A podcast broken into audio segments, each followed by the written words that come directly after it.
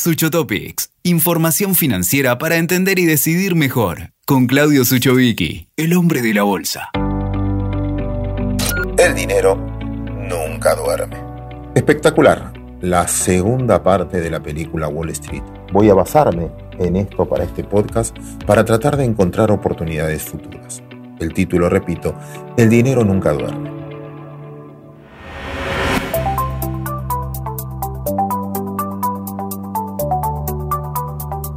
En una escena, Michael Douglas, cuando sale de la cárcel, dice algo que me parece muy relevante. La codicia, a falta de una palabra mejor, es buena, es necesaria, funciona. La codicia clarifica y capta la esencia del espíritu de la evolución. La codicia de vivir, de saber, de amar, de dinero, es lo que ha marcado la vida de la humanidad. Para mí la codicia personalmente no es buena, pero sí una ambición prudente. Finalmente, es lo que hizo el mundo desarrollado salga rápidamente del pozo provocado por la pandemia, demostrando en el mundo desarrollado, repito, síntomas de una rápida recuperación. ¿Saben qué amigos? Se cumplió un año de la pandemia. Se cerraron fábricas, comercios, hoteles, se suspendieron viajes, entretenimiento, servicios personales, se interrumpieron deportes, administración pública, pero el dinero siguió moviéndose permanentemente en busca de oportunidades. porque porque el dinero no duerme. Ahora bien, déjenme contarles algo. Esto es dato, ¿eh? no estoy opinando. En el 2020, los estados nacionales imprimieron en promedio un cuarto del dinero existente. En un año se emitió el 25% de todo lo que se había hecho desde la creación del dinero. Y esa plata, en forma de sueldo o de subsidio, le fue directamente a la gente, no a los bancos, como en el 2008, a la gente. Y la gente lo ahorró y lo gasta. Por eso sostengo que hay que encontrar un paralelismo con la época de los años locos, que creo que viene y se va a repetir. Los años locos, post pandemia y post Primera Guerra Mundial, allá por 1920. Post pandemia 18-19 del siglo pasado. Esa sobreemisión de dinero es lo que provocó finalmente récords en las criptomonedas, récord en las bolsas, Recorren los bonos con bajas las tasas de interés. ¿Por qué? Porque el dinero fluyó hacia lugares donde los podía resguardar. Pero creo que ahora viene la segunda etapa, la de la economía real, la que vamos a llamar la revancha del consumidor. ¿Y dónde está yendo ese dinero? Primero déjeme decirle que una oportunidad no hay que adelantarse demasiado. Eh, nunca llega el primero. A veces llega el que consolide y cambia lo que otro disrumpió. Siempre pongo el ejemplo de Mercado Libre y de remate.com. Como buen marplatense que soy, una ola hay que saber surfearla.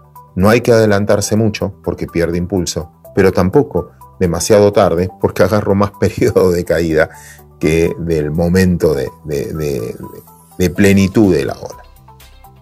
Dicho esto, déjenme mostrar algunas tendencias que ya existen, pero me parece que ahora viene la aceleración de las mismas. Primero, Tesla nos enseñó que no es una empresa que vende autos, es una empresa tecnológica que vende sustentabilidad ambiental, porque utiliza recursos para contaminar menos. Es más caro, pero es más limpio. En el mundo desarrollado, en todos los lugares públicos con estacionamiento ya hay cargadores gratuitos para autos eléctricos. ¿Por qué? Porque es una cuestión esencial para el planeta y sobre todo para la gente más joven. Eso es un negocio. Cualquier compra o envío de mensajería ya viene con un sistema para reciclar el papel y contaminar menos. Es más caro, pero la gente lo consume. ¿Por qué? Porque quiere un planeta limpio. Primer señal, no desestimemos esto. La sustentabilidad es un buen negocio, no es lo solo lo políticamente correcto. Ya lo dijimos muchas veces, pero poseer la logística para trasladar un producto es mucho más importante y diferencial que el propio producto. Marquemos la diferencia ahí, te lo entrego a tu domicilio. Las compañías de celulares nos enseñaron que un artefacto es un instrumento de conexión, casi ni hablamos por teléfono. Simplifica nuestra existencia. No necesito llevar efectivo si tengo un celular, puedo pagar un alfajor, puedo comunicarme viéndome a 16 kilómetros de distancia, puedo prender el aire acondicionado de mi casa antes de llegar, puedo ver las cámaras de seguridad. Finalmente, antes de llegar o, desde cualquier lugar si me están entrando o me pasa algo en el comercio. Un celular hace más fácil lo cotidiano. Y lo revolucionario es que todos tienen un celular, no importa la condición social. Por lo tanto, es más fácil llegar a todos los extractos sociales y el celular me convierte entonces que en vez de necesitar un comercio en un lugar físico, ya lo puedo utilizar y llegar a cada uno de ellos. Pero acá quiero entrar una variante, que es la variante de la salud. Ya hay aplicaciones para ayuno intermitente, para que te mide los pasos, los latidos, el alcohol en sangre, lo que fuera.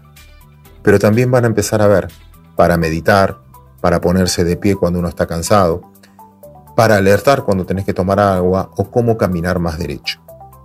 La mente pasa a ser también necesaria.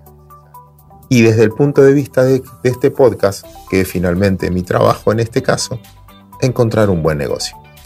La eficiencia en el uso del tiempo. Todo documento o trámite tiene una respuesta instantánea. Y esto es hasta el último unicornio que vendió la Argentina, ¿no? Cómo, cómo medir la, la identidad de uno, ya sea poniendo un dedo, ya siendo poniendo un QR, ya haciendo la foto, lo que fuera.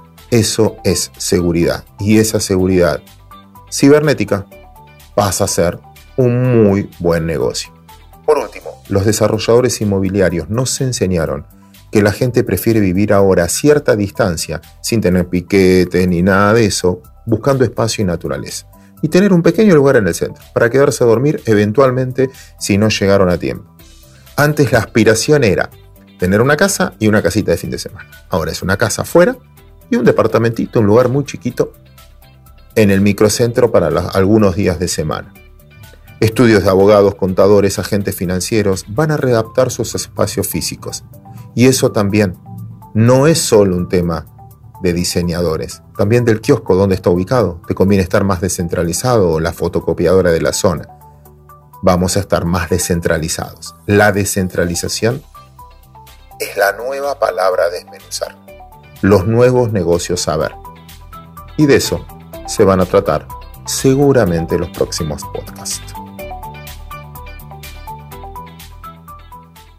Escuchaste Sucho Topics con Claudio Suchovicki. WeToker. Sumamos las partes.